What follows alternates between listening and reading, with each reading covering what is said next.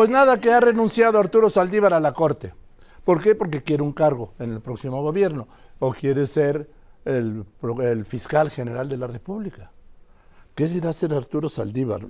Aquí tengo la carta, dice, licenciado Andrés Manuel López Obrador, estimado señor presidente, habla de sus 14 años allí, de políticas públicas, todo lo que ha hecho bien, dice, ¿no?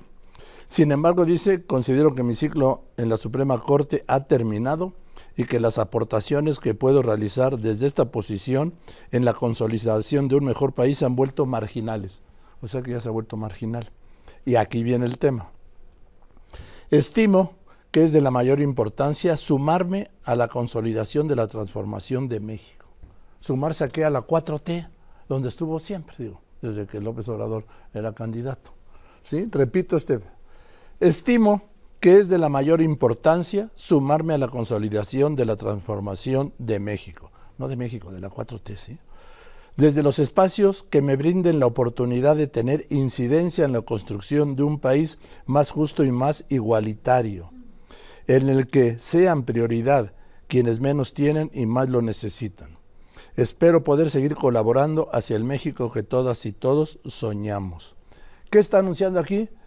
Pues que se va al gobierno o va a buscar un cargo en el próximo gobierno o en este mismo, ¿sí? O algo en, el, en la legislatura, en el Congreso, o algo, algo de la 4T, porque aquí lo dice muy, muy claro, perdón que lo repita. Dice, estimo que es de la mayor importancia sumarme a la consolidación de la transformación de México. Aquí es sumarme a la consolidación de la transformación de la 4T desde los espacios que me brinden la oportunidad de tener incidencia en la construcción de un país más justo y más igualitario. ¿Sí? Entonces, dice, le solicito respetuosamente acepte mi renuncia al cargo de ministro de la Corte y en el caso de que sea así, turnarlo al Senado para que lo apruebe. No, claro, ahora el presidente tiene, pues será el primer presidente que nombre a tres, cuatro, cinco, seis ministros, cinco ministros. ¿Por qué? Porque obviamente la mayoría de Morena en el Senado va a aceptar la renuncia de Saldívar, ese trámite.